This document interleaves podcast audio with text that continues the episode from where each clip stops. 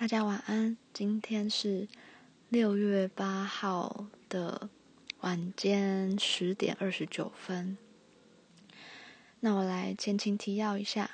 哦，对了，首先我想先感谢，嗯、愿意点开或是你愿意继续听下去这个音档的你们。对，因为对我每次给的分量好像都有点太多了。所以，谢谢你们的耐心，愿意听我说这些我自己认为很重要、很重要的讯息。好，前情提要就是，嗯、上一篇音档讲到的莫子仪《失眠的人》这本书，那它延伸出了一个音乐剧场。那我现在就要来分享这个资讯。嗯，我想了很久，到底要先讲资讯，还是先念他脸书上的文字？好，我先说，如果你对这个音乐剧场有兴趣的话，请在脸书上搜寻“失眠的人”空格莫子仪空格黄玉祥空格音乐剧场。每个空格呢，其实都是一个符号，但是我觉得讲确切讲它的符号太复杂了，所以如果打空格，应该就可以搜寻到，或是失眠的人音乐剧场，应该这几个关键字应该就可以查到这个粉丝专业。粉丝专业里呢，会有更多排练花絮的影片，大家看了应该会更想要去现场。好。那我先念，因为呢，怕大家听到后来会 觉得渐渐很无聊了，所以我要先念，就是我有被感动到的一篇文。这是莫子怡在他自己的脸书上写的。好，开始念。其实这是比出版更早的事情。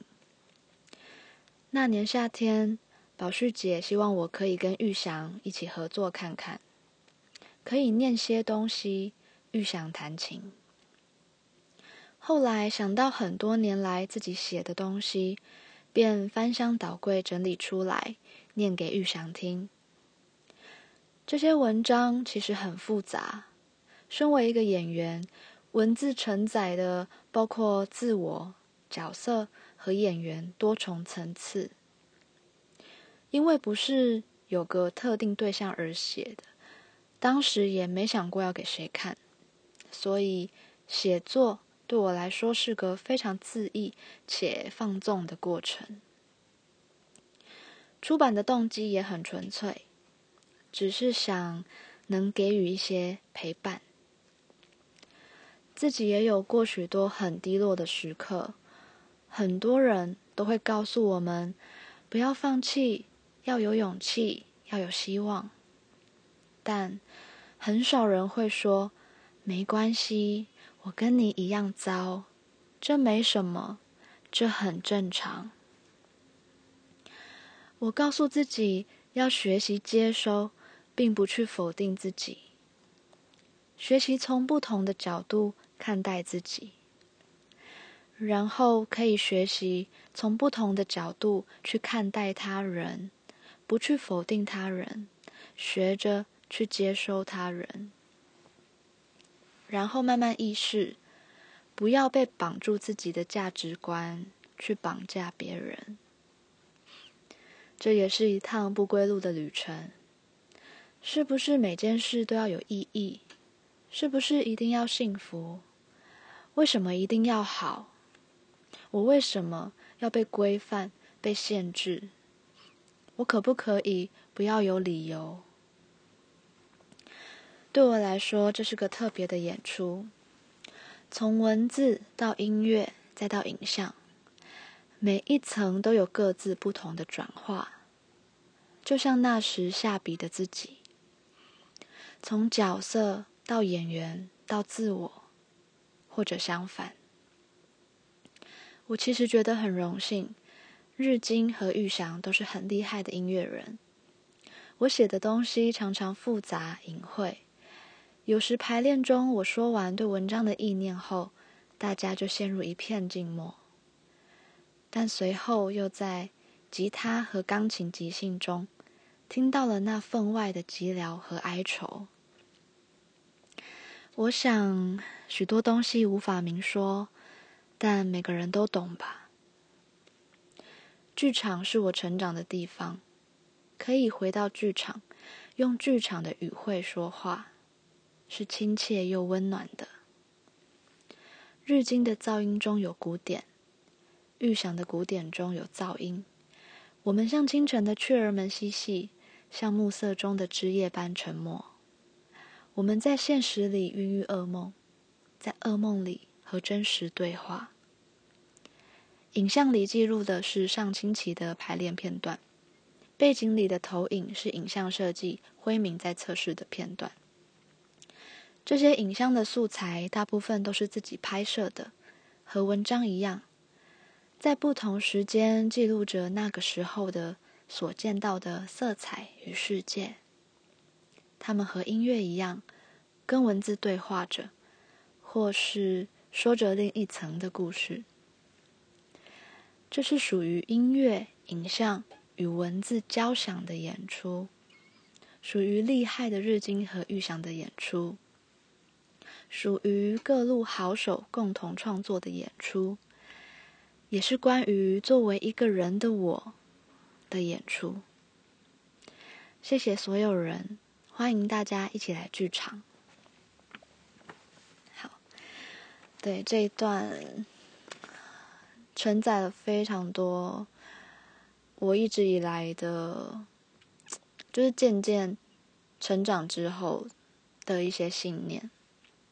比如说，嗯，我觉得有时候不太需要，嗯，跟别人做太多太正向的鼓励，因为有时候人们只是需要一个同理心、被理解、被接纳的感觉。所以我很喜欢那一段说，很少人会说没有关系。我跟你一样糟，没什么，这很正常。然后我也一直在学习，不要去否定自己。然后除了从不同的角度看待自己，也要从不同角度看待别人。尤其还有一句，不要被绑住自己的价值观去绑架别人。啊，这件事好困难哦。对，我们都。一起努力吧。好，再来呢，嗯，我念一下。哦，六月一号的时候，他有讲到关于台北厂跟高雄厂的价格的差异。他说：“，其实我后来才知道，台北的票价又比高雄贵一点。而关于票价，制作方也表示，因为成本高。”成本高，可能因为我的坚持，应该没有太多剧组可以每次排练都将乐器、音响器材准备齐全。日经说，乐团演出也很少每周排练这么多次，而我们常常进练团式排练。镜面地板和投影背景跟布幕，也是经过多次测试后选定的材质。能压在某个预算之下，其实是有赖各个设计各方奔走，及他们的人脉与其他各团各界人士的人情。但我自己不会这么容易放过自己，所以台北场的演出因为票价较高，会再以高雄的演出做些细微的调整，让演出有更不同的层次。然后他最后还是写了“谢谢来看演出的大家”。OK，那我就现在先讲演出资讯，那之后再把日经跟玉祥他在嗯被专访时讲的话再念一下。好，这次呢，失眠的人音乐剧场会在。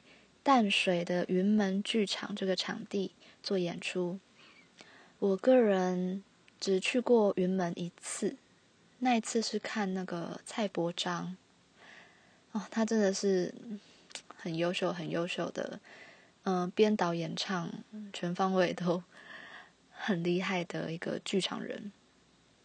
他那时候在云门做了一个 solo date 的独角戏，他一人分饰了好几个角色，而且用了多国的语言，对，非常的非常钦佩他。总之，我很喜欢云门那里的氛围。嗯，虽然那里真的有点偏僻，那一天。那一次因为没有赶上那个接驳车，其实演出的前一个小时好像在淡水站会有接驳车的资讯，大家可以上云门的官网再看一下。那那时候时间抓得太赶了，跟朋友没有搭上，就变成要自己搭计程车。但是计程车司机好像对于那边的路也不是很熟啊，就差一点赶不上时间。对，那里是有一点隐秘的，但就很像。一个秘密基地，嗯，世外桃源的感觉，在那里是很放松的，嗯，真的很喜欢那边。好，演出的时间呢，从下个月的七月十三号到十五号，好，分别是七月十三礼拜五这个平日场是晚上八点开演，十四号礼拜六。是分别下午三点跟晚上八点，十五号礼拜天是最后一场，就是下午三点，对，总共只有四场，对，大家要把握机会哦。嗯，它的票价呢，二楼就是最接近舞台的是一千二，三楼是一千，我个人觉得已经很佛心了，就是我相信，呃，莫子怡他的自我要求还有。听他刚才讲的那些，就觉得，嗯，这是一个非常非常丰富的演出。好，现在票已经在两厅院的售票系统开卖了，嗯，大家可以再去 follow 一下。那我个人是会去七月十三号礼拜五的晚上八点的，就是第一场，因为目前平日的这一场票剩最多，然后我想说。哦，因为最前面比较前面的位置只剩下平日这场比较好买了，然后我也不想要太，因为假日都会人挤人，所以想说礼拜五搭接驳车应该也都比较好搭一点，嗯，大家可以再去看看。好，那我来讲一下另外一个黄玉祥他的背景。好，我当初会认识他是因为二零一二年呢，嗯，有一个，嗯，是改编自他的自身故事的一个电影长片，对，叫做《逆光飞翔》，他在里面呢担任男主角，并且荣获了四十九届的金马奖年度台湾杰出电影工作者。嗯，那部电影我非常的感动。对，我永远记得那时候走出影厅，嗯，其实看完电影就已经对我哭点很低，所以很容易被感动，反正就就哭了。哭完之后走走出影厅，跟朋友去，好像在那个百货的楼下有一个嗯 DVD 跟 CD 的地方，反正就在那逛啊，在聊天的时候。然后我就伸手要拿其中一个专辑的时候，我发现，我就跟朋友说：“天哪，我的手居然还在抖！”哎，他就说：“你真的很夸张。”对，我知道那当下真的，嗯，看完很很感动，很感动。然后之后每一次看玉祥在舞台上表演，或者是他上台领奖，他的那个笑容。真的很很无邪吗？但是，对，就很很像一个小太阳的感觉，很温暖我。然后我又知道他一路走来这么不容易，可是他时常都挂着那个可爱的笑容。每次看到那笑容，我都会被感动到哭。对，就是，嗯，我感受到他对生命的坚持跟热情。好，他的一些成长背景呢，是他一出生，双眼就罹患了先天性视网膜病变。年幼的时候，听到表姐弹儿歌，音符节奏过耳不忘，所以激发他学琴的兴趣。他就说：“声音让我感觉到世界的颜色。”，因此，他也是台湾首位主修钢琴的全盲音乐学士，更在二零一六年的金曲奖获得了演奏类的最佳编曲奖，是他呃那时候出了自己的一张演奏专辑，叫《听见黄玉祥》，其中的《高铁小旅行》这首曲子。那时候看新闻稿，好像说在红毯上，大家有问说，哦，他那时候好像入围了两首曲子，然后那个红毯上大家都问他，那你觉得哪一首比较有可能得奖？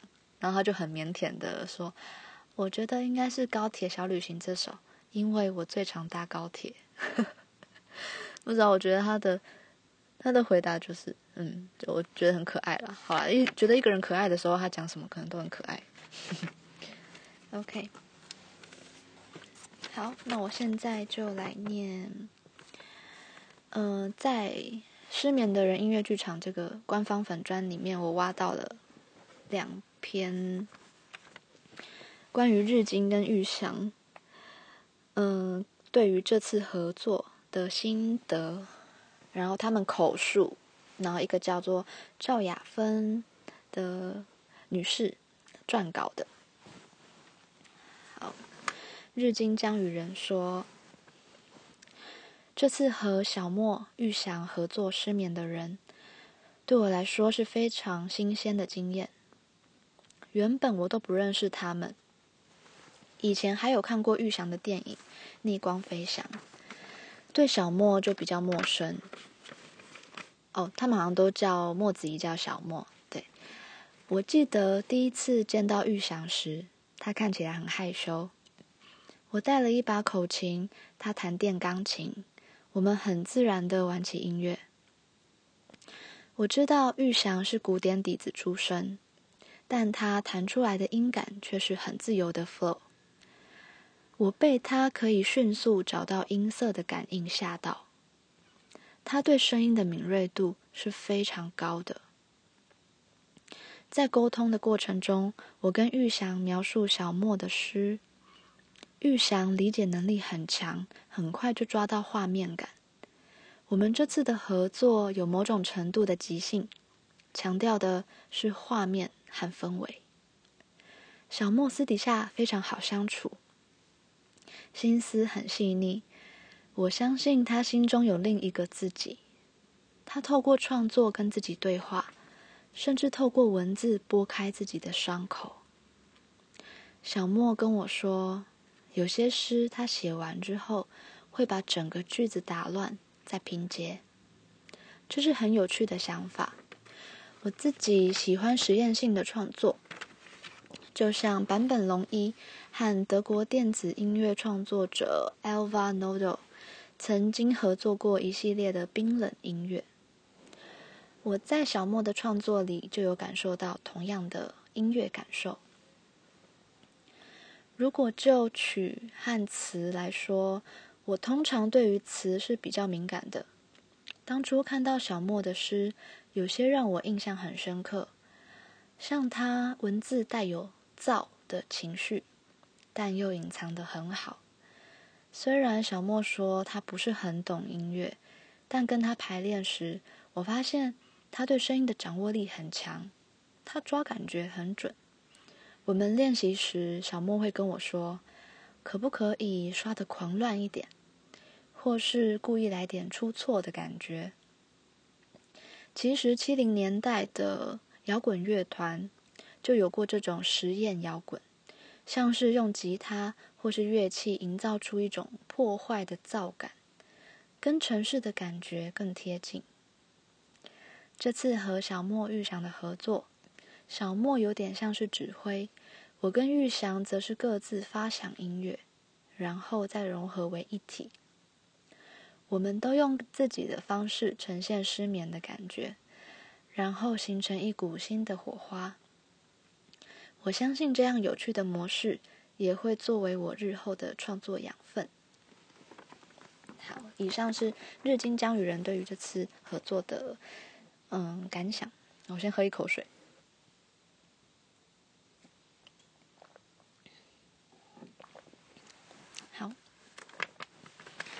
再来是玉祥的口述，他讲的会比较嗯直白一点，而且最后一句超可爱。好，他说这次跟师弟小莫合作《失眠的人》这个表演，我觉得很有趣，也很有挑战性。说穿了，其实就是很有想象空间的一个演出。当初听到小莫写的诗。我心里的直觉是，哇，好抽象，很多画面我没有感受或经历过，所以都只能用想象的。小莫自己也说，有些诗是蛮深的，一字一句是需要花时间去沉淀。至于小莫会写出这样的诗，我是不意外啦，因为平常跟他接触，觉得他应该是个很内敛的人。不轻易表达自己内心的感受，所以借由文字传达意境是很可以理解的。这次也很高兴有另一位音乐伙伴日金的加入。有时候我创作音乐需要一点想象的辅助，日金就会协助我，跟我一起找出方向。小莫写的诗是现代诗，句子比较没有规律性。所以，当他朗读时，我们抓音乐的时间点很重要。还好，不断一边排练一边修正之后，我们累积不错的默契。另外，我也帮小莫写出一首完整的新歌，觉得还蛮有气氛的。有人问我，来看失眠的人，会不会因为现场太有气氛而想睡觉或睡着？我觉得都很好啊。想睡的话，就让小莫的朗读声和我们的音乐陪伴着你们呼吸声。这是个可以让观众很自由感受的表演。想睡就睡，没关系，我们也不会打扰你。至于我自己本身也是很好睡的人，失眠的频率不高，偶尔会想想事情，晚一点睡而已。这次和小莫合作，我觉得他人超好的，他也很有天分。我教他弹钢琴，他学很快。肖邦的曲，我教他弹四小节，他下次就弹完整的曲给我听了。有这种学生，我觉得很荣幸。而且他还说要请我吃麻辣锅，赞哦！我觉得最后那个赞哦，真的是嗯很 local 哎。好，后来呢？我昨天在找资料的时候又发现，啊，原来。它不止延伸出音乐剧场，你知道吗？它还延伸出了一个短片。好，我太晚才发现了，真是啊，应该早一点跟大家分享这个资讯的。好，就是在二零一八的台北文学月影展，阅是阅读的阅，影是电影的影，嗯，然后展览的展。那莫子仪的个人创作文集《失眠的人》，他有改编成一个短片，叫做《三二六零》，嗯，也将在这个影展放映。虽然我还没有去，还没有时间去找《三二六零》这个片名，它背后的故事是什么，嗯，但先跟大家讲这个资讯。这个影展，影展地点在光点台北电影院。台北市中山北路二段十八号，靠近捷运中山站的三号出口。期间是五月三十一到六月十四，已经快结束了。好，想要买票的人可以洽光点台北服务柜台，或是上全台两厅院的售票系统购买。嗯，就跟那个音乐剧场一样，都是在两厅院售票系统。然后影展的票价。每一张是全票两百元，然后它还有一个影展套票，大家可以在上光电台北电影院的官网，它上面会有一些时间表。嗯，如果我早一点知道的话，我就可以去六月六号礼拜三那天，我不是休假吗？可以去那场下午的那一个场次。结果啊，因为呃，影展呢有里面有很多的片能轮番上映，所以三二六零呢，它播的嗯并不是很密集，所以十四号前已经剩下一场而已。然后那天我不确定我能不能去，但还蛮想看的。好，唯一的 接下来的这场是。